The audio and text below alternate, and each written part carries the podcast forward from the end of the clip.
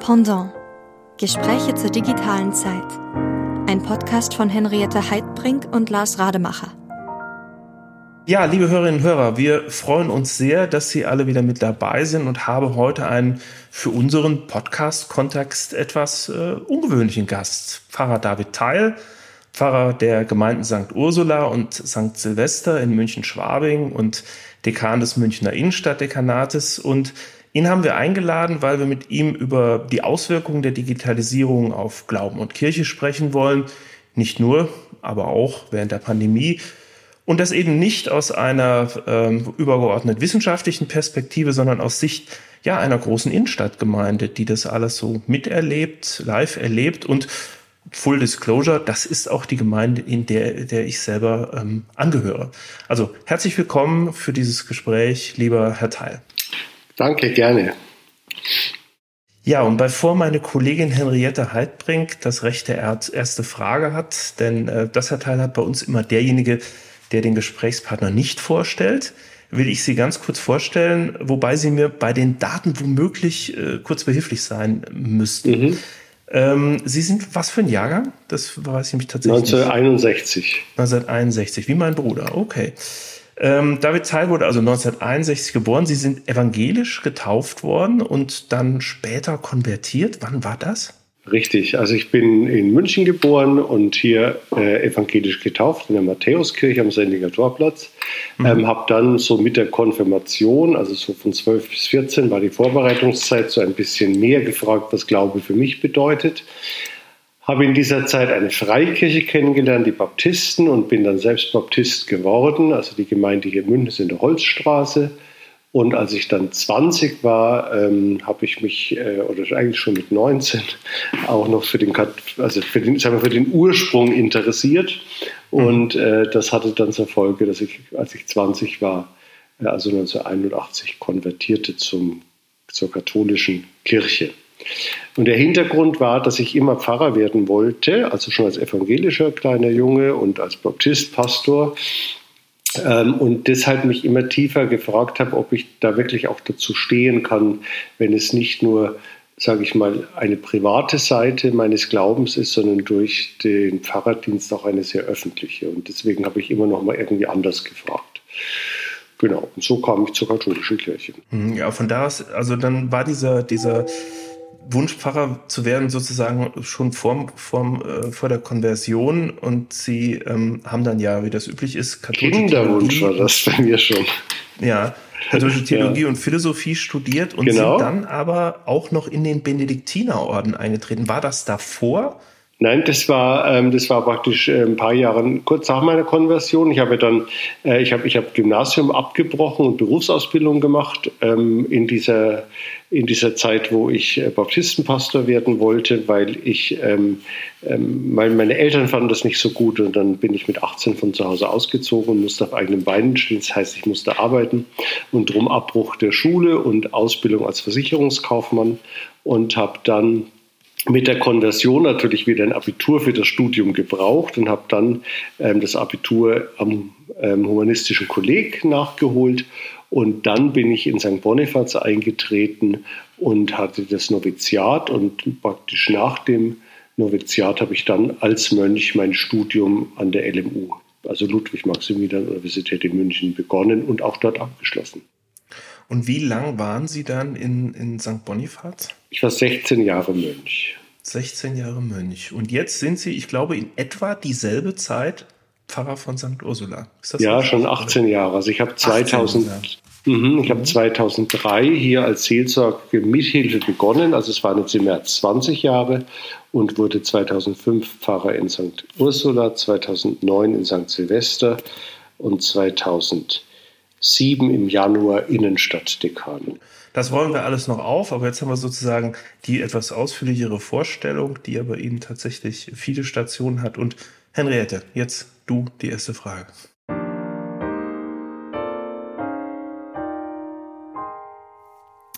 Ja, also mich interessiert natürlich am allermeisten, wie ich mir Digitalisierung und Kirche zusammen vorstellen kann. Also jetzt in Ihrem konkreten Fall.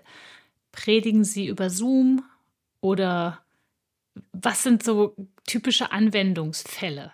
Ähm, also wir haben in der Corona-Zeit als, also da war ja immer die Rede davon, die Kirchen seien geschlossen. Das war ja nie der Fall. Die Kirchen waren jeden Tag äh, von früh bis abends offen, zumindest die katholischen. Ja. Ähm, allerdings durften wir keine öffentlichen Gottesdienste feiern. Und dann habe ich am Sonntag zur gewohnten Gottesdienstzeit um 10.15 Uhr war die Kirche wirklich geschlossen. Und ich habe da drin mit Kirchenmusiker, Mesner, Lektorin, also so ein kleiner Kreis, der erlaubt war, einen Sonntagsgottesdienst gefeiert, den wir dann äh, über unsere äh, Homepage, meine ich, gesoomt haben, damit die Leute, die eben nicht zur Kirche kommen können, zu Hause mitfeiern können. Und das wurde auch sehr dankbar angenommen. Ja, über YouTube lief das tatsächlich. Lief YouTube, Streaming genau, über ja. YouTube und das war auch eingebettet in die Homepage, in der Tat. Ja. Ähm, jetzt haben Sie mir gerade eben vor dem Gespräch aber auch noch gesagt, in dem Moment, wo Sie in den Ruhestand gehen, löschen Sie alles. Also im Prinzip ist äh, ist ja jetzt digitalisiert. Nein, ich habe es anders gesagt. Ich habe gesagt, lege ich alle elektronischen Fesseln ab. alle elektronischen. Aber das ist doch ein guter Begriff. Also sind für Sie eigentlich diese, diese elektronischen Hilfsmittel eigentlich eher Fessel? Kann man das so sagen? Also es sind eigentlich beides Fluch und Segen. Ne? Also ich finde schon, dass vieles, also ich mache es mal fest, an dem Wahnsinn der täglichen Flut an Mails. Ja? Mhm. Äh, früher bekam ich einen Brief, den habe ich gelesen, dann habe ich eine Antwort diktiert, das hat meine Sekretärin getippt, dann habe ich das unterschrieben, dann wurde es mit der Post geschickt. Also es war so zwischen Anfrage und Antwort sind gut fünf, sechs Tage vergangen. Heute geht das im Minutentakt. Mhm. Wie viel kriegt man so am Tag als Pfarrer? Ach ja, das dürften schon gut 100, über 100 werden es schon sein. Es kommt okay. ja alles Taufanfragen, Trauanfragen, äh, die ganze Ordinariatskorrespondenz innerhalb des Teams. Ähm, äh, Blumenhändler fragt an, wie er das mit Kirchen, also das so die ganze Flut, das ist schon, also das, das innere, das innere Gefühl ist, ich muss immer zuschauen. Darum mhm. mache ich auch zur eigenen Psychohygiene, das wissen auch alle meine Mitarbeiter, ich schließe am Samstag um 15 Uhr, wenn die Glocken läuten und es wird Sonntag, den Laptop und öffne ihn erst wieder am Montagmorgen. Okay. Also per, per Handy bin ich erreichbar, aber den Sonntag heilige ich durch Abschalten des Computers. Mhm, mh, mh. Und äh, wenn Sie jetzt mal auf diese ähm, Corona-Zeit zurückblicken, hat denn, hat denn die, dieses Streamen der Gottesdienste, hat denn dieser digitale Weg ähm, tatsächlich ähm, ja eine Möglichkeit eröffnet, mit der Gemeinde in Kontakt zu bleiben? Oder war das aus Ihrer Sicht sehr, sehr einseitig? Sie senden und äh, man weiß nicht, was ankommt. Nein, es kam sehr viel positives Feedback. Also auch, dass Familien sich zu Hause wirklich um den Computer gesetzt haben äh, und dann anschließend äh, zu Mittag gegessen oder davor gebranscht oder also, dass das wirklich, äh, meine, dass die, die Schwierigkeit ist, ähm, durch die durch unser Eucharistieverständnis, also Gott wird Fleisch und wird Mensch, und es zeigt sich auch in der Eucharistie, in den Gaben von Brot und Wein, ähm, ist natürlich eine bildhafte Übertragung mit Ton, wo man nichts riecht und nichts schmeckt, ja auch wirklich nur eine sehr halbe Sache. Mhm. Ähm, und von daher war es eigentlich, und natürlich feiert man normalerweise Gottesdienst nicht alleine. Von daher war es schon schön, wenn Familien sich dann zu Hause gemeinsam ähm, vor den Computer gesetzt haben und ich ja auch mit einer kleinen Gruppe von, äh, wie gesagt, Hauptamtlichen und, und, und äh, einer Lektorin oder Lektor ähm, in der Ursulakirche feiern konnte. Es war für mich ein neues Gefühl, in einer völlig leeren Kirche zu feiern. Erst befremdlich, aber es war natürlich auch total konzentriert, weil ja wirklich auch, es gibt kein Husten und kein, kein, kein gar nichts. Ähm, und was mich sehr gefreut hat, war das Feedback aus der Gemeinde. Also es haben doch viele wahrgenommen und es als sehr tröstlich empfunden, dass, ähm, dass sie in dieser Zeit eben nicht irgendeinen Fernsehgottesdienst oder irgendetwas aus dem Dom, sondern ihre vertraute Kirche mit ihrem vertrauten Pfarrer da erleben konnten. Na, das ist doch mal ein sehr positives Beispiel. Ja, finde ich auch. Und wie, wie, ich habe aber trotzdem rausgehört, Ihre erste, Sie sind ja eingestiegen und haben gesagt, dass Sie ähm, sonntags um 3 Uhr das Laptop zumachen. Samstag. Samstags, richtig, samstags mhm. wird das Laptop zugemacht mhm. und Montag erst wieder geöffnet. Ja. Ja, und warum eigentlich? Weil ich am Sonntag nicht arbeite. Und Aha. Mails sind für mich Arbeit. Also es geht quasi nicht darum, dass das Digitale irgendwie ausgeschlossen wird oder, oder beendet wird, sage ich mal, oder pausiert wird, sondern ich nutze den Computer nur für Mails. Ah ja, okay. Und natürlich äh, schaue ich auch mal was nach oder so, aber sonst versuche ich, äh, ähm, also ich bin, ich bin natürlich so ein alter Geisteswissenschaftler, der wahnsinnig gerne ein Buch in der Hand hat und etwas liest. Und mhm. natürlich schaue ich auch mal was ähm, nach. Ähm, aber ich schaue auch gerne mal noch in den Lexikon. aber jetzt muss ich ähm. nachhaken. In der Corona-Zeit war es ja dann anders, ne? Da haben Sie das Laptop offen gelassen. Nein, ähm, weil ich habe ja selber zelebriert. Ähm, das hat dann jemand gemacht aus der Pfarrei, der das aufgenommen und eingestellt hat. Okay, Verstehe. Und ich selber musste ja nicht am Computer feiern, weil ich war ja in der Kirche. Ich war ja insofern auch, ich war ja insofern auch privilegiert. Ja. Aber ich, äh, nochmal, Moment, Moment, Moment. Dass sie dann sonntags nicht arbeiten, kann ja nicht stimmen. Doch. Aber sonntags arbeitet sie doch gerade. Nein, das ist für mich keine Arbeit. Aha.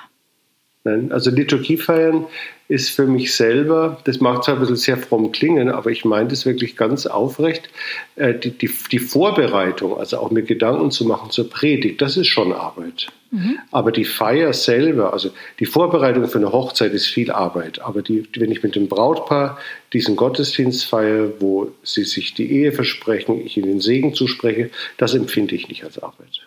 Okay, verstehe. Und ich versuche eben, ich habe am Sonntag sehr viele Gottesdienste, also ich habe ja in der Regel am Sonntagvormittag vier und einmal im Monat noch am Sonntagabend einen und im Mai auch mal Samstagvormittag und Nachmittag eine Hochzeit, um 17 Uhr eine Taufe, um 18 Uhr die Vorabendmesse. Also ich komme schon auf sehr viele Gottesdienste Samstag, Sonntag. Ähm, und das empfinde ich ja, wie gesagt, nicht als Arbeit, sondern es erfüllt mich. Okay, das verstehe ich. Ich habe auch Elemente, die zu meinem Schaffen tun, für das ich natürlich irgendwie auch bezahlt werde, die, die ich nicht als Arbeit bezeichnen würde. Und die dann. Das ist immer ganz lustig, ja. wenn Weihnachten kommt oder Ostern, bedauern mich immer die Menschen, sagen, nein, jetzt haben sie es streng, so viele Gottes. Nein, ich habe es überhaupt nicht streng, weil es ist sonst nichts. Es will niemand was vom Pfarrer. Ähm, die feiern alle zu Hause. Es gibt keine Sitzungen, es gibt keine, äh, keinen Parteiverkehr. Es ist ruhig im Haus und ich feiere nur Liturgie. Und das ist für mich einfach tief entspannt.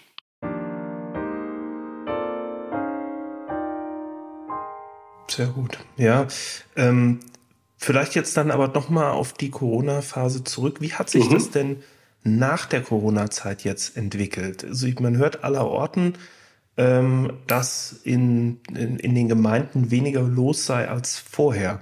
Wie haben Sie das selber erlebt? Vielleicht auch mal bis zum heutigen Tag, weil ich habe den Eindruck, es es gab dann so eine Art Regenerationsphase. Das ging aber, glaube ich, nicht in, in einem Schritt, oder? Also was, äh, wir hatten gestern auch äh, Ökumene-Treffen, also mit dem Team von der evangelischen Erlöserkirche.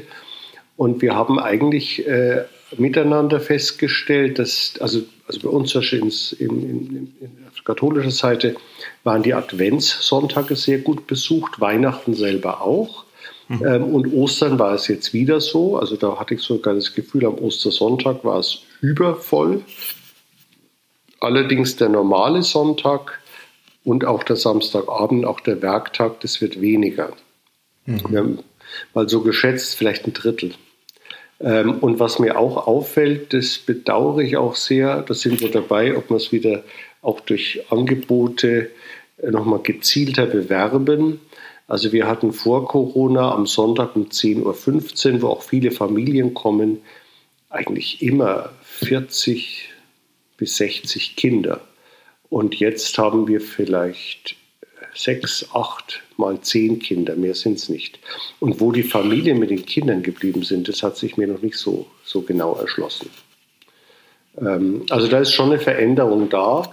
Und was wir natürlich auch merken, einfach in, der, in, in den beiden Pfarreien, im Team, dass das auch schwer war für uns, dass wir einander nicht begegnen konnten, dass wir unsere, keine gemeinsamen Feste ähm, und dass das schon, schon auch, auch keine gemeinsamen Absprachen. Es kam halt in der, in der Regel am Freitag irgendwann von der bayerischen Staatsregierung die nächste Seuchenverordnung und dann hat schnell unser Ordinariat gearbeitet, was das jetzt für die Kirche heißt. Und es ging dann irgendwann mittags um zwölf oder um eins heraus. Dann konnten unsere Sekretariate, die mussten halt länger arbeiten, das noch bearbeiten. Dann konnten wir verkünden, wie es am Samstag, Sonntag wird. Ja. Das war natürlich wenn man sonst sehr viel vorbereitet, abspricht, überlegt, wie machen wir was, war das natürlich für die Ehrenamtlichen teilweise auch frustrierend, weil sie den Eindruck hatten, eigentlich werden wir weder gefragt noch gebraucht, es kommen halt einfach irgendwelche Erlasse. Aber wir waren natürlich äh, gebunden an das, was uns halt vorgegeben wird. Mhm. Also es hat, es braucht auch jetzt wieder, wir hatten jetzt am Freitag in einer Pfarrei den sogenannten ehrenamtlichen Dank. Das ist einfach ein gemeinsam, erst eine gesungene Festband, dann ein gemeinsames festliches Abendessen mit gutem Wein und Gesprächen, ein bisschen Programm. Und da haben wir wieder gemerkt, wie sehr uns das abgegangen ist, dieses auch Gottes gemeinsame Feiern und Sein. Und da fädeln wir das langsam wieder ein. Ja, das glaube ich, in den Schulen äh, war das ja auch ähnlich, ne? dass die einfach mhm. dann reagiert haben auf das, was als Erlass kam und ja, sich ja. irgendwie darauf eingestellt haben und gleichzeitig aber gemerkt haben, dass, ähm, dass das eine, natürlich eine sehr ungünstige eine Entwicklung mit vielen negativen Effekten. Ja, aber was mich noch interessieren würde, ist, ähm, was ist denn geblieben von vom Digitalen oder ist etwas geblieben? Wir haben noch eine Zeit lang äh, die Sonntagspredigt aufgenommen, auf die Homepage eingestellt. Ja. Ähm, das ruht im Augenblick, weil auch niemand da ist, der das verlässlich macht. Und es war natürlich schon die Diskussion, also ich, ich, hatte, ich hatte heute, ähm, das war ein bisschen ein Ausflug, aber ich sage es trotzdem, in meinem Rotary Club ähm, äh, war ein Vortrag von einem ähm, bedeutenden Münchner Philharmoniker, der hat äh, von der Zeit von Celi Bidake erzählt. Und während Celi Bidake die Münchner Philharmoniker leitet, durfte keine kein einziges Konzert gesendet werden. Die wurden zwar alle aufgenommen, aber es gab keine CD und es gab kein gesendet werden, weil Celi Bidake der Meinung war, man kann die, das Konzert, so wie es ist, nicht digitalisieren, das ist eben nicht das Gleiche. Man muss in ein Konzert gehen. Mhm. Und das hatte damals den Effekt, äh, natürlich äh, ähm, andere, Herbert von Karajan hat ja Millionen Tonträger aufgenommen, aber es hatte den Effekt, dass sich weltweit herumgesprochen hat, um die Münchner Philharmoniker zu hören, muss ich ins Konzert gehen. Ich erlebe das sonst nicht. Mhm. Ähm, mhm.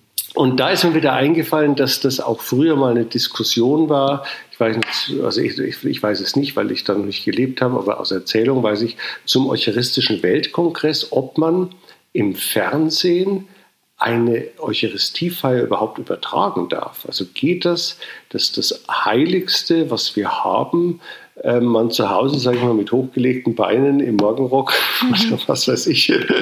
halt auch anschaut und wenn neben das Telefon klingelt, gehe ich wieder weg. Also ähm, das, und, und das, das war auch bei uns in der Pfarrei ein Ringen, also ähm, auch, auch, auch unter uns Hauptamtlichen, auch Kirchenmusiker, die sich da eingebracht haben, die sagten, wir müssen schon schauen, dass wir nicht den Eindruck erwecken, es ist eigentlich gleichgültig, ob du am Sonntag zur Kirche kommst oder nicht, weil du kannst es dir zu Hause auch reinziehen. Ähm, und die, die, die, die, die ursprünglichste Form der Bezeichnung, was wir sind, ist Versammlung. Also das war, das mhm. war, das ist der Ursprung des Christentums, dass man am, als, als frommer Judenchrist am, am Schabbat in den Tempel ging oder in die Synagoge und am ersten Tag der Woche, am Sonntag, hat man sich versammelt zum Brotbrechen. Das ist der Ursprung. Und, ähm, und da war, also ich, ich, da bin ich selber auch, ja, zwiespältig. Also ich denke mir, vielleicht wäre es auch schön für ältere Menschen in den Seniorenheimen, die mit unserem Verein verbunden sind, wenn die am Sonntag in ihrem Fernseher einen Gottesdienst aus ihrer Pfarrei sehen könnten. Ähm, und dann denke ich wieder über dieses andere Argument, ähm, dass, dass, dass das Wesen ist, dass wir uns treffen, und zwar physisch treffen, ähm, dass man das nicht einfach grundsätzlich dadurch in Frage stellt, dass man eine scheinbar gleichwertige Alternative schafft. Für mich klingt es sehr nach, äh, nach Walter Benjamin und dem, dem Verlust des Auratischen. Mhm. Mhm. Ja, die die Fragen, ne? Ja, ja, also das, da haben wir ja sehr viele ähm, Anklänge auch in ähm, ja, allem, allem, ähm, ich glaube, die, das Musikbeispiel, was Sie eben gebracht haben, ist ja schon ein sehr ja. eindrückliches. Jetzt mh, hm, hat ja die Kirche ein bisschen anders als, sag ich mal, so ein, so ein ähm, Musikevent und gerade auch etwas, was so ähm, wie eben ernste Musik ja auch etwas immer ein Stückchen den Vorwurf des Elitären äh, hat, da hat ja sicherlich Kirche eigentlich einen etwas anderen Auftrag, den Leuten auch hinterher zu gehen, ein Stück weit. Vielleicht mhm. auch ein Stück mit der Zeit zu gehen. Ähm, oder, oder geht dann die, die Aura tatsächlich auch verloren? Wie ist Ihre Einschätzung da? Wie viel geht man der Zeit hinterher? Wie viel, ich meine, es heißt ja nicht umsonst Ecclesia Semper Reformanda, aber worauf bezieht sich das dann in solchen Bezügen Ihrer Meinung nach? Also das, das Semper Reformanda des Konzils war ja, dass die Gemeinde, also es gab eine Zeit in der Kirche, hat sich dahin entwickelt, die Subjekte der Liturgie war der Klerus, der hat gefeiert und die Gemeinde war Objekt, bis hin zu Zuschauern. Und gerade das Konzil und die Liturgiereform hat deutlich gemacht, nein, nein, wir sind gemeinsam pilgerndes Gottesvolk. Es gibt bei der heiligen Eucharistie keine Zuschauer, es gibt nur Mitfeiernde. Das drückt sich aus durch gemeinsames Beten, durch gemeinsames Singen, durch gemeinsames Kommunizieren. Ähm, also im Unterschied zum Sport, wo es die aktiven Spieler und Spielerinnen auf dem Platz gibt und eine große Truppe von Zuschauern, die wie Anfeuer mitjubeln, das ist ja nicht unser Liturgieverständnis, dass die Gemeinde da sitzt und dem Pfarrer und den Hauptamtlichen zuschaut, wie schön sie es machen. Äh, und das ist so ein bisschen die Sorge, ähm, wenn wir es ähm, digital gleichwertig anbieten, dass dieser Aspekt von, ähm, von aktiver Teilnahme, von, von, von, von die Feier auch mitzutragen, ähm, dass der verloren geht. Mhm. Und von daher ist es vielleicht eher auch noch ein prophetisches Amt, ähm, deutlich zu machen, ja, das hat seinen Wert, auch vielleicht ein Fernsehgottesdienst und so weiter. Ähm, aber wir leben als Menschen nicht davon, dass wir irgendwas nur zuschauen, sondern wir leben davon, dass wir gemeinsam etwas verantworten, gemeinsam etwas unternehmen. Ähm, das ist ja vielleicht in der Corona-Zeit auch nochmal deutlicher geworden, wie sehr wir das vermissen. Ja? Also Fernsehschauen konnte in der Corona-Zeit wahrscheinlich jeder. Aber trotzdem hat ihm Entscheidendes gefehlt, nämlich die Begegnung. Mhm. Ja, naja, ja. Und, und in der Lehre, Lars, äh, gibt es ja ähnliche Diskussionen. Ne? Also man hat ja auch ganz stark sich Gedanken darüber gemacht, wie man die Studierenden irgendwie äh, digital auch aktivieren, einbinden und so weiter kann, weil es einfach null möglich war, für die äh, anderthalb Stunden oder so zuzuhören oder auch nur dreiviertel Stunde oder so. Ne? Mhm. Ja, absolut, absolut. Ein Freund von mir ist Professor, der hat gesagt, er trägt es kaum noch, er schaut jetzt in die Kinderzimmer seiner Studierenden. Ja, so. weil, die alle, weil die alle natürlich nach Hause gegangen sind. Ja, ja, ja, in der Tat, in der Tat. Das ist äh, bei uns ja auch ein sehr verbreitetes Phänomen gewesen mit ähm, auch mit psychischen Problemen, die die Studierenden bekommen haben, mhm. wenn sie immer nur mhm. in der gleichen sozusagen in der gleichen Ecke äh, verbracht haben und, und, und tagelang äh, überhaupt nicht mehr aus dem Zimmer gekommen sind. Mhm. Also für quasi alle Verrichtungen äh, außer dem Duschen quasi nur noch im selben äh, Zimmer dann zu sitzen oder so, vor allen Dingen, wenn es auch noch WG-Zimmer sind oder ähnliches. Ja. Ähm, und dann sind sie natürlich irgendwann nach Hause gegangen.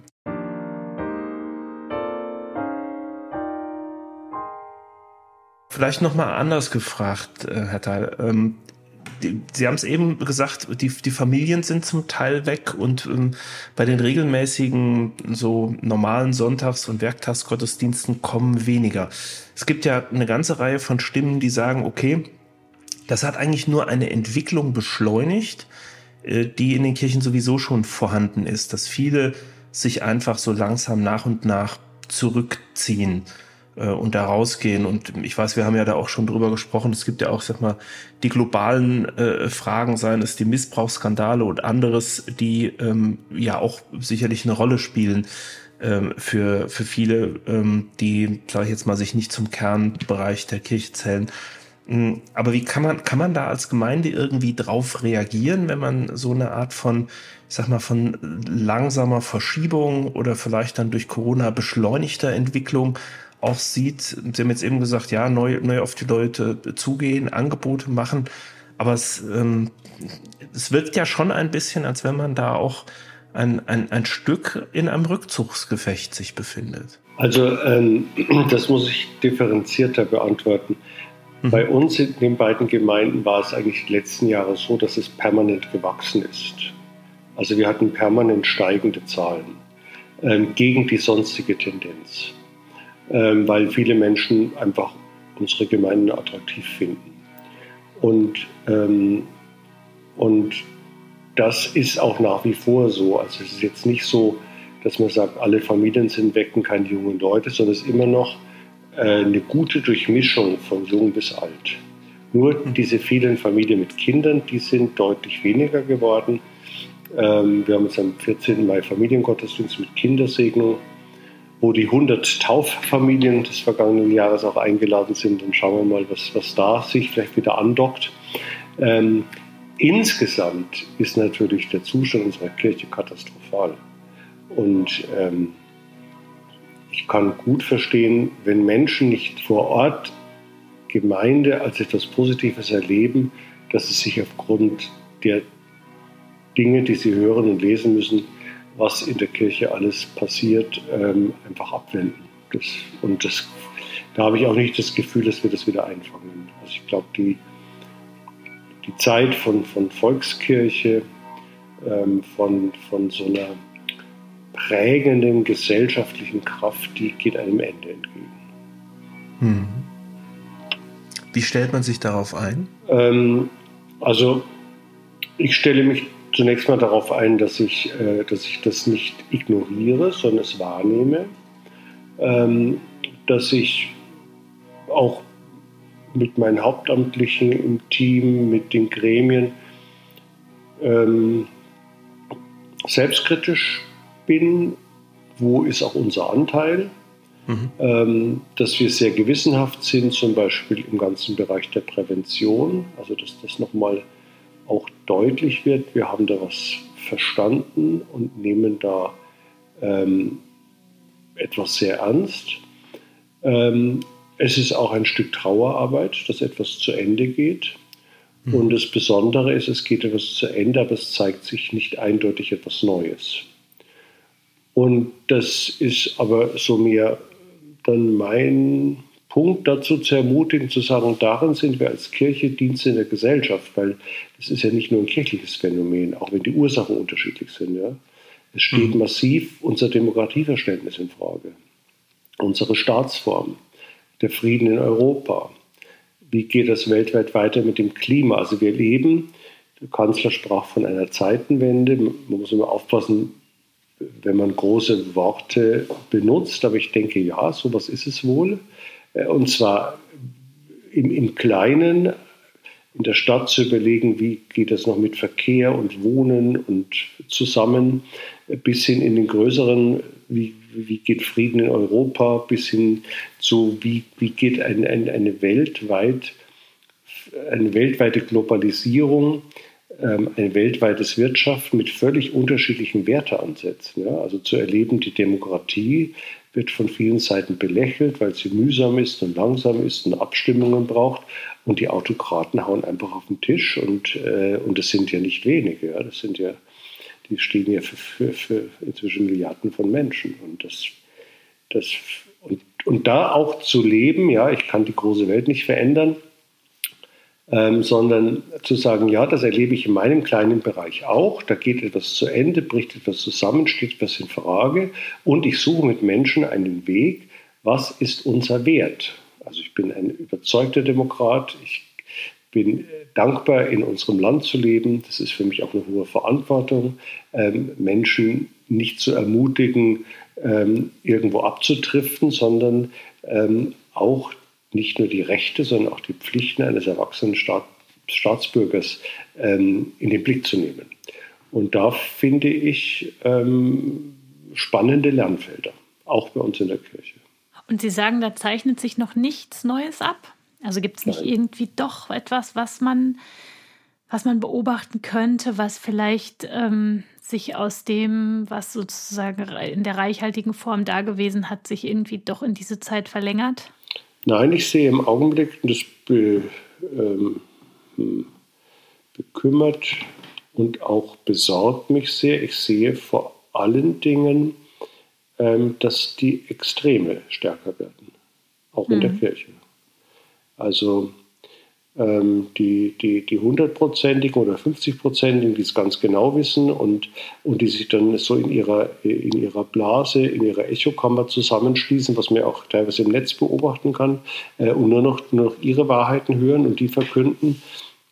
Also das, das, was letztlich auch so unappetitliche Menschen wie ein Donald Trump möglich gemacht haben, äh, das, das erlebe ich kirchlich und erlebe ich gesellschaftlich. Ähm, ähm, ich war jetzt, ähm, vor kurzem habe ich den, den, den Propst äh, von Potsdam getroffen ähm, und die haben so ein bisschen die Situation da erzählt ähm, in, in, in, Potsdam und Umgebung. Äh, das ist schon, das ist schon heftig, was da an völlig unterschiedlichen gesellschaftlichen Vorstellungen völlig unversöhnt nebeneinander steht und auch teilweise aufeinander prallt. Und das sehe ich noch nicht so richtig, also weder kirchlich noch gesellschaftlich. Also ich ja, die Frage ist, wie man das zusammenbringt oder wie man überhaupt, ähm, wo überhaupt das Forum sein soll, äh, an dem man gemeinsam zusammenkommt, darüber zu sprechen. Also da würde auch, auch Habermas stark an seine Grenzen kommen.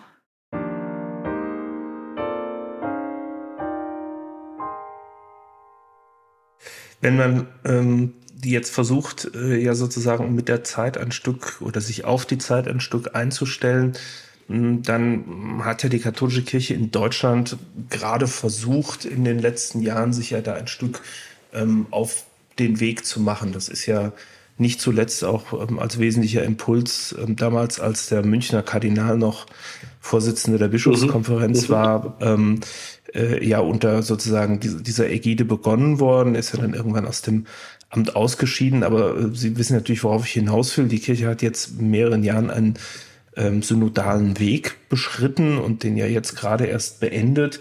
Ähm, inwiefern kommt denn aus so etwas oder kommt, kommen denn aus den Ergebnissen, die ähm, ja von einigen durchaus positiv äh, bewertet wurden. Ich bin selbst eng befreundet mit mit einer ähm, der Moderatorinnen aus einem der Foren innerhalb des synodalen Weges. Mhm. Die ist da sehr zufrieden über den Ausgang dieses Weges.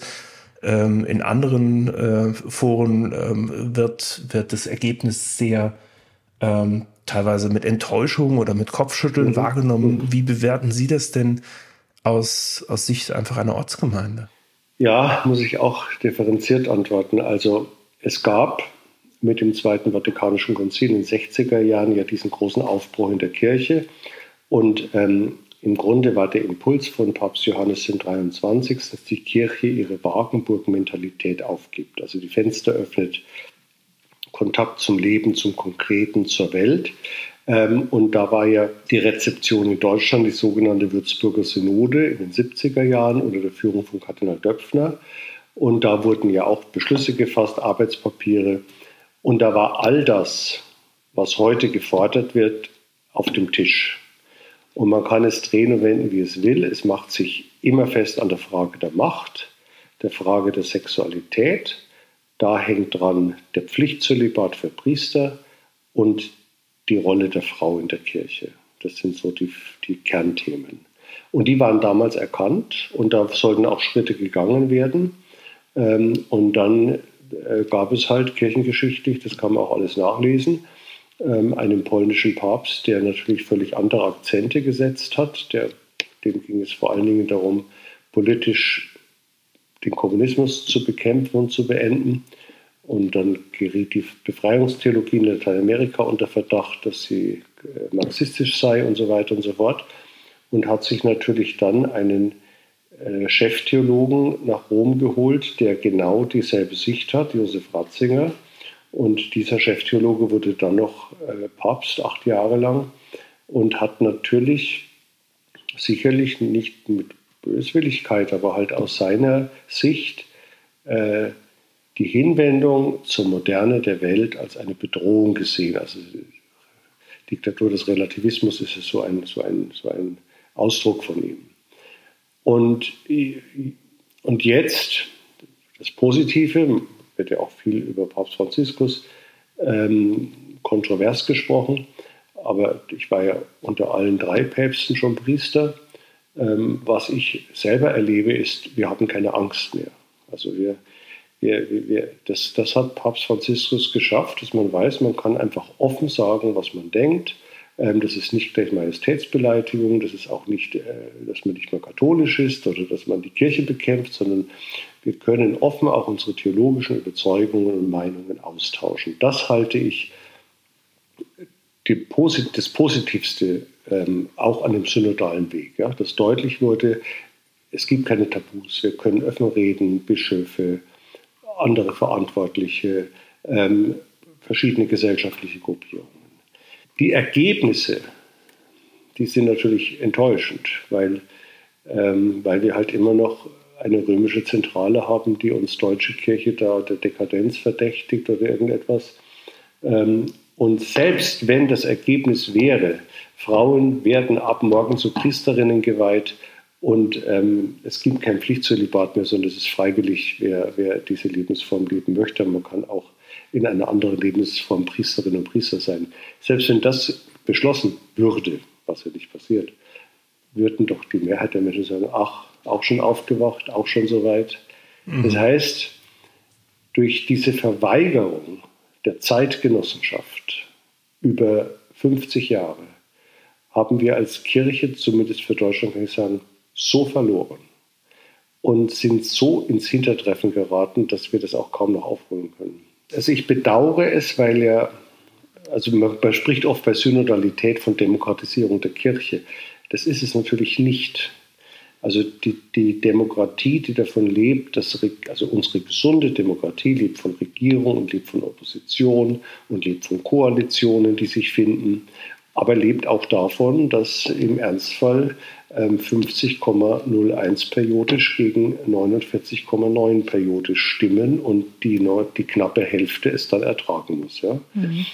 Und so funktioniert aber kein, äh, kein anderes System. Also es würde mhm. keine Familie funktionieren, fünf Leute, die immer zwei zu drei gegeneinander abstimmen. Da fällt das Ganze auseinander. Und so funktioniert auch keine Pfarrei, funktioniert eigentlich auch, auch kein Freundeskreis, sondern da funktioniert, und das meint die Synodalität, die Möglichkeit, jede und jeder darf das eigene benennen und darüber sprechen wir und was es dann zu entscheiden gibt, entscheiden wir möglichst einmütig.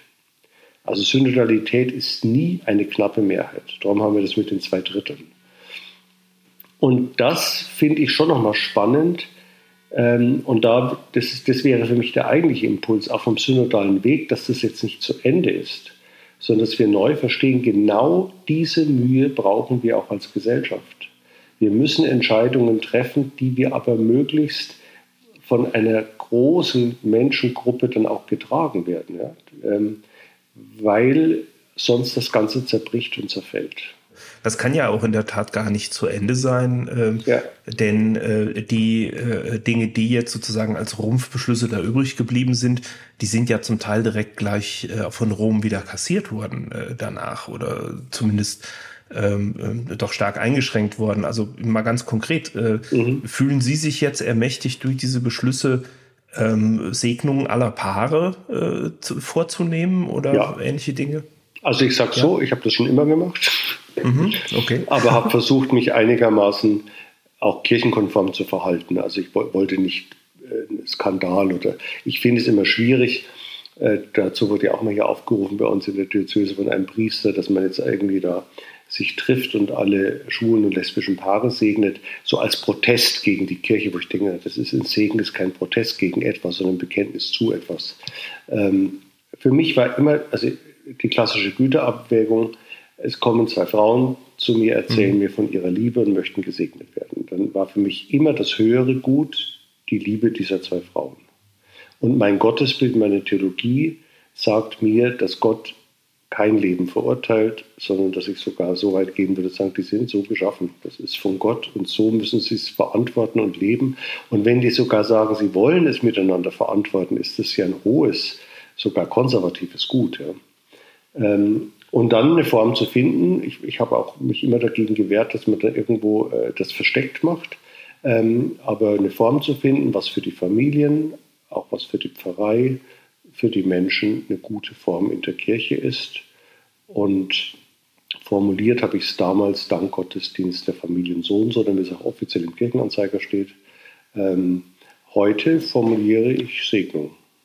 Ja, der, und, und wie gesagt, ich, ich, ich möchte damit nichts skandalisieren, ähm, aber ich, ich, ich kann, also von meinem Priesterverständnis her ähm, wenn jemand um Segen bittet, nicht sagen, nein, kriegst du nicht. Und ich verstehe auch Segen mhm. und auch Eucharistie als Sakrament ja nicht als Belohnung für Wohlverhalten oder, oder für irgendetwas, sondern das ist eine Stärkung fürs Leben auf dem Weg. Ja.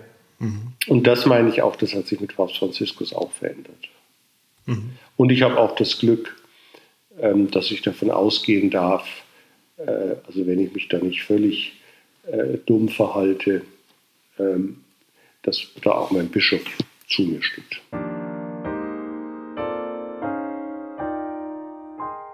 Wenn ich ähm, jetzt noch mal einen anderen Punkt aufgreifen darf, Henriette, es, es sei denn, du wolltest gerade. Nee, ich hatte noch, ich hing noch so ein bisschen am, an dem Konsens, der gewünscht wird für den, speziell für den synodalen Weg oder an der Frage, ähm, was für eine, was für eine Art von von Verständigungsarbeit ist das denn dann, wenn Gruppen extrem weit auseinanderliegen oder sagen wir einfach mal nur weit auseinanderliegen in ihren Überzeugungen und Wünschen. Und dann sollen aber möglichst ähm, einheitliche Entscheidungen getroffen werden.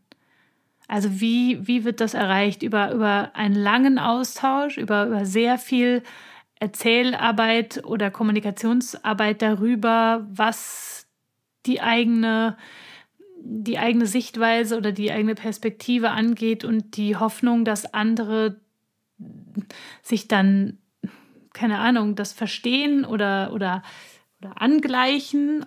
Mhm. Oder wie kann ich mir das vorstellen? Es ist, es, ist, es ist eine Schule des Miteinanderringens. Da braucht es Voraussetzungen. Die erste Voraussetzung ist, ich gehe da nicht rein ähm, in so einen Prozess mit der Vorstellung, es ist nur dann gut, wenn sich meine Sicht 100% durchsetzt und ja. ich werde hinten herum oder sonst warum Allianzen schmieden und Briefe irgendwo hinschreiben und mir Rückendeckungen holen. Das ist keine synodale Haltung. Hm, verstehe. Also das, was da auch Wölke gemacht haben mit Brief nach Rom, das ist, das ist, einfach, das ist einfach nicht in Ordnung. Das muss man mhm. einfach sagen. Ähm, und natürlich aber auch, sagen wir so sagen, von der anderen Seite, ja, äh, zu sagen, wir stellen jetzt Höchstforderungen und die putschen wir auf über Presse und ähm, dann, dann, dann geht es nicht. Und, und es gab aber auch, soweit ich das beobachten konnte, es gab im synodalen Weg eben auch viele, viele Stimmen, die gesagt haben, wir haben, wir wollen was Gemeinsames. Wir wollen nicht, nicht am Ende völlig auseinanderfallen und zerstritten sein. Und das ist ja auch das Schwierige für Bischöfe, äh, dass sie ja einen Dienst der Einheit haben. Also Bischöfe dürfen eigentlich vom Wesen her nicht polarisieren, sondern die müssen das ganze Volk Gottes im Blick haben, was ihnen anvertraut ist, und da Wege finden, dass die miteinander leben können. Und in der darin, Politik läuft es aber ganz anders. Das habe ich ja gesagt. Die, also deswegen, in der Politik läuft es anders, aber in jeder Familie wird es nicht politisch laufen. In jeder Familie wird was? Nicht politisch laufen? Na, wenn, wenn, wenn eine Familie gut miteinander umgehen will, dann muss sie einen Konsens suchen. Ja, richtig, da muss sie einen Konsens finden. Aber das, das ist auch hart, und, harte Arbeit. Und, was und die, genau, und die meisten gesellschaftlichen Gruppierungen leben davon, dass sie miteinander leben wollen. Und das würde ich auch sagen für unser Parlament, also vielleicht nicht für jede Partei, aber doch für die meisten, dass es schon darum geht, ähm, für dieses Land, für die Menschen, die hier leben, was Gutes zu wollen. Ja? Aber die Mittel der parlamentarischen Demokratie sind andere als, als das Miteinander eines Vereins, einer, eines Freundeskreises, einer Interessengruppe. Die, der, da da ähm, braucht es einen anderen Spirit.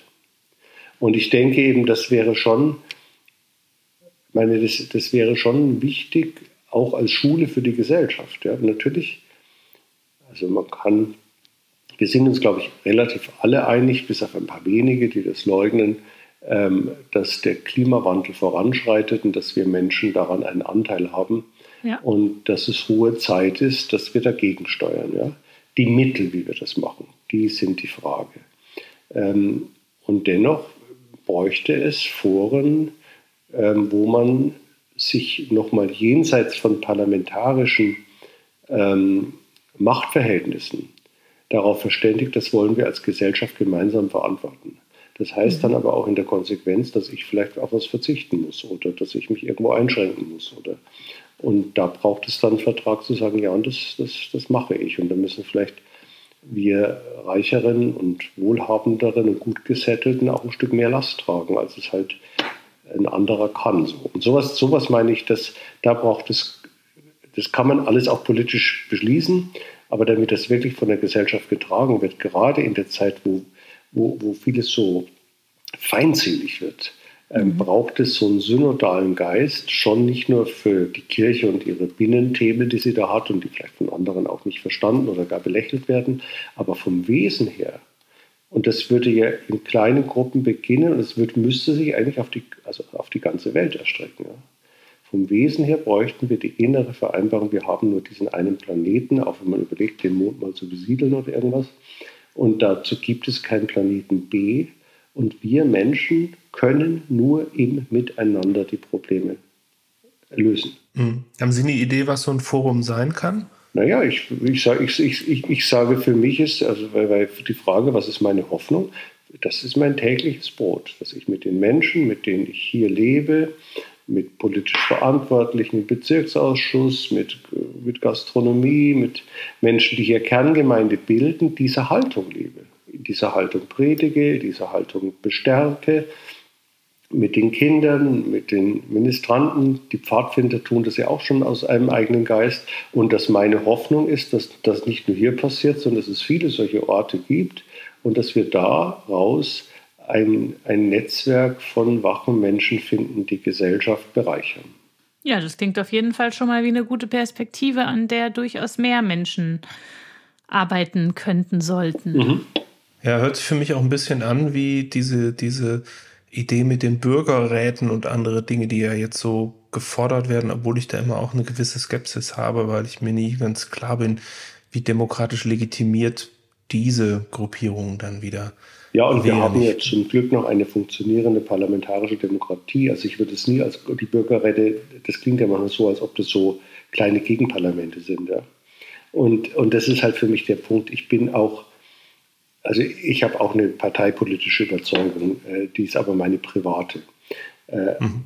Aber ich bin ein sehr politischer Mensch und ich muss immer wieder sagen, natürlich gibt es auch in der Politik äh, Menschen, die halt ihre Engstellen haben. Aber insgesamt ist es doch schon großartig, dass sich Menschen politisch interessieren, dass sie sich für ein Mandat bewerben und dass sie diese Mühe auf sich nehmen, ein Land zu regieren. Also ich, mhm. man kann über manches kritisch sein, aber ich finde auch teilweise, wie über unsere Regierung gesprochen wird, wie über diese Dreierkoalition gesprochen wird, die sich nun wirklich nicht gesucht haben und die ja immer noch die eigene Wählerklientel bedienen müssen, äh, wo es von, vom ersten Tag an nur Krise gab und die wurde immer größer und immer schlimmer. Also die, die, dieses, dieses Schlechtreden auch unseres Landes, der Menschen, ähm, und auch unsere Politiker. Also dagegen verwahre ich mich. Das, ich finde, die haben eine schwere Aufgabe, haben eine große Verantwortung ähm, und, und ich kann nicht erkennen, dass das alles ein schlecht ist, was sie tun. Ja, da spielen die Medien sicherlich nicht auch nicht immer oder auch die, Fun die äh, Prinzipien der Medien auch nicht immer eine gute Rolle, ne? Ja, habe ich, hab ich natürlich auch, eine, auch, auch, eine, auch ein Verständnis, auch wenn ich es nicht gut finde. Ich sage immer, äh, dass die tausende Flugzeuge, die jeden Tag landen, sind keine Schlagzeile, sondern das eine, das abstürzt. Und das ist halt, es hat sich verändert. Medien müssen Quote machen, Medien müssen unterhalten. Und unterhalten tut halt der Skandal mehr. Als der Bericht, da hat eine Mutter ihr Kind wunderbar erzogen. Oder es muss dann vielleicht eine Königin sein oder eine Prinzessin oder so. Ja. Aber ich bin ja auch der festen Überzeugung, dass die Menschen besser sind als ihr Ruf.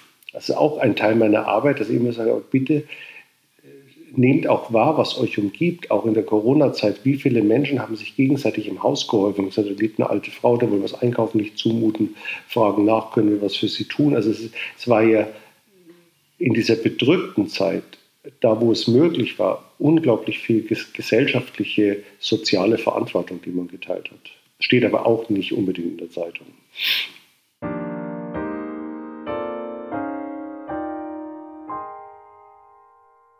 Ähm, vielleicht noch eine letzter, ein letzter Kreis noch, äh, Herr Teil.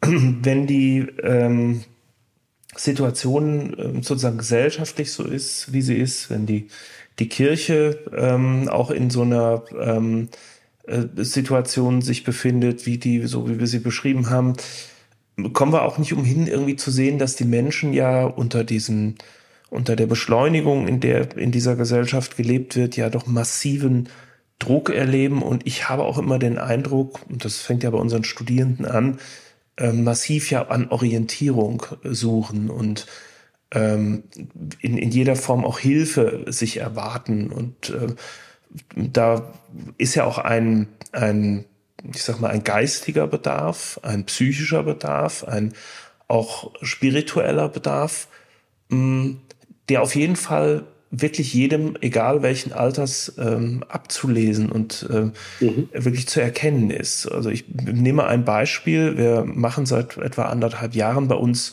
ähm, so Achtsamkeitskurse an der mhm. Hochschule. Und die erfreuen sich unglaublicher Beliebtheit. Ne, das ist immer hoch überbucht. Das sind irgendwie 30 Plätze. Es wollen immer 150 Leute machen. Mhm. Das zeigt also, da sind, da, da gibt es ganz starken äh, Wunsch zu, zu auch, sag ich mal, zu so einer sich selber spüren, geistliche Momente haben, auch, ja, auch Spiritualität eigentlich suchen. Ähm, und man hat ein bisschen den Eindruck, die traditionellen Organisationen eben wie zum Beispiel die Kirche, hat da keine, keine, keine äh, direkten Angebote auf solche ähm, Fragen mhm. von zum Beispiel auch jüngeren äh, Leuten oder die kommen nicht drauf. Vielleicht hätte die Kirche sogar Angebote, aber sie kommen gar nicht drauf. Haben Sie eine Idee, wie man, in welche Richtung die Kirche sich vielleicht auch gerade, wenn sie jetzt eben eine kleinere Kirche wird, eine, eine, keine große Volkskirche mehr ist, das hatten wir ja eben schon, in welchen Wegen sie sich in so eine Richtung auch noch öffnen kann, was sie noch sozusagen tun kann, um hier ähm, den Leuten die Hand zu reichen? Also ich glaube ja, dass unser Inhalt, also die Boot, es wurde neulich künstliche Intelligenz bemüht, mhm. ähm, knapp zu beschreiben, das Wesen der Religion. Und da kam beim Christentum heraus, dass Gott die Welt liebt und die Menschen. Mhm. Und da muss ich sagen, ja, das ist wahrscheinlich wirklich unser Kern, dass Gott nicht zynisch ist, auch wenn das Leben oft zynisch scheint, dass wir nicht einen griechischen Götterhimmel haben, wo die Götter belustigt dem Treiben der Menschen zuschauen, sondern dass die, die, die Uraussage des jüdisch-christlichen Glaubens ist, Gott ist Schöpfer und bleibt zugewandt. Ähm, und da bin ich mir sicher, dass das nicht verloren geht, weil das ist ja nicht eine, eine, eine, eine, eine Zusage, die wir in der Kirche erfunden haben. Wenn es Kirche in der Form, wie wir es kennen, nicht mehr gibt, ist die Zusage weg. Ja? Ähm, mhm. mhm. Weil Sie, wie das gerade sagt, mit den Achtsamkeitskursen, ja, die, die alten Mönchsväter haben schon gesagt, Achtsamkeit ist das natürliche Gebet der Seele. Mhm. Ähm, mhm. Und da die Sehnsucht nach, also Zugewandtheit und Achtsamkeit heißt ja, es gibt eine Sehnsucht danach, dass ich sein darf, die, der ich bin. Mhm. Und es gibt eine Sehnsucht danach, dass ich das auch immer mehr werden möchte. Und es gibt ein Erschrecken vor meinen eigenen Untiefen. Und als Kirche haben wir halt über einen langen Zeitraum vor allen Dingen ähm, auch nach außen den Eindruck erweckt, als ob wir eine Moralinstanz sind, die irgendwie sonderbar geworden ist und vor allen Dingen den Menschen etwas verbieten will und Vorschriften macht. Und deswegen kann ich auch verstehen, dass viele Menschen da nichts mehr suchen. Es gibt ja, das ist leider so und es ist so, wir haben ja auch unendlich viele Menschen verletzt. Aber wenn das tatsächlich, ähm, also stimmt, das ist jetzt eigentlich eine blöde Formulierung, aber wenn es tatsächlich so ist, dass die Achtsamkeit das natürliche Gebet der Seele ist und die mhm. Studierenden so auf der Suche sind, Lars, und die ganzen Achtsamkeitskurse überbuchen, mhm. dann könnte mhm. das Neue ja vielleicht darin bestehen, dass Kirche sich einfach äh, dessen bewusst wird, was Sie gerade geschrieben ha beschrieben haben. Mhm. Also, dass, mhm. dass sie sich bewusst wird, dass ähm, Moralisieren, Verbieten und so weiter natürlich etwas eher Abschreckendes sind. Und wenn sie es schaffen würde, sich eher als ein Ort der Achtsamkeit oder auch der Sinnsuche und der Selbstsuche, der Identitätsfindung, weil das sind ja Themen, die die Menschen, also gerade die jungen Leute, total interessieren. Ne? Äh, wenn sie das hinkriegte, dann könnte das vielleicht ein ganz pfiffiger Dreh sein, wo man wieder zusammenkommt. Das ist meine Hoffnung. Wir ah, dann haben Sie also gleich, also doch was Neues im Blick. Wir, wir werden es nicht gleich ähm, hinkriegen, dass es zentral geregelt wird, aber dass das an Orten entsteht und passiert, weil ähm, ja dieses Moralisieren ähm, ist ja ein Menschen oder dem liegt ein Menschenbild zugrunde, das den Menschen zuerst und zunächst verdächtigt, dass er es nicht kann. Mhm. Und wenn er auf sich selber hört, macht er es auf jeden Fall falsch. Darum muss ihm von außen gesagt werden, was er zu tun, was er zu lassen hat. Das finden vereinzelt Menschen auch interessant, weil sie damit die Verantwortung für ihr Handeln abgeben. Äh, aber das ist nicht christlich und das ist nicht zielführend, sondern, sondern die, die Uraussage, also dieses Gott der Zugewandtheit, der Schöpfergott, der mich erschaffen hat und liebt und nimmt, wie ich bin, heißt ja, ich bin zuallererst und zunächst mal in mir in Ordnung. Auch wenn nicht mhm. alles gut ist. Aber. Ähm, und wenn, wenn wir auch theologisch davon sprechen, dass Gott den Menschen nach seinem Bilde schuf, dass jeder Mensch ein, ein Abbild Gottes ist, ähm, dann hieße natürlich Achtsamkeit, ja, ich finde in mir etwas Göttliches, eine göttliche Sehnsucht, eine, eine ja, ein, ein, ein, auch ein Maß, ein Gutes. Und das ist ja immer wieder spannend, wenn man so, wenn man so Umfragen macht, hat man ja auch vor der Familiensynode, die, die Kirche erweckt ja manchmal den Eindruck, dass wir den Menschen unterstellen, wenn sie so ähm, dürften, wie sie wollen, würden wir alle völlig promisk uns übereinander herfallen. Ja?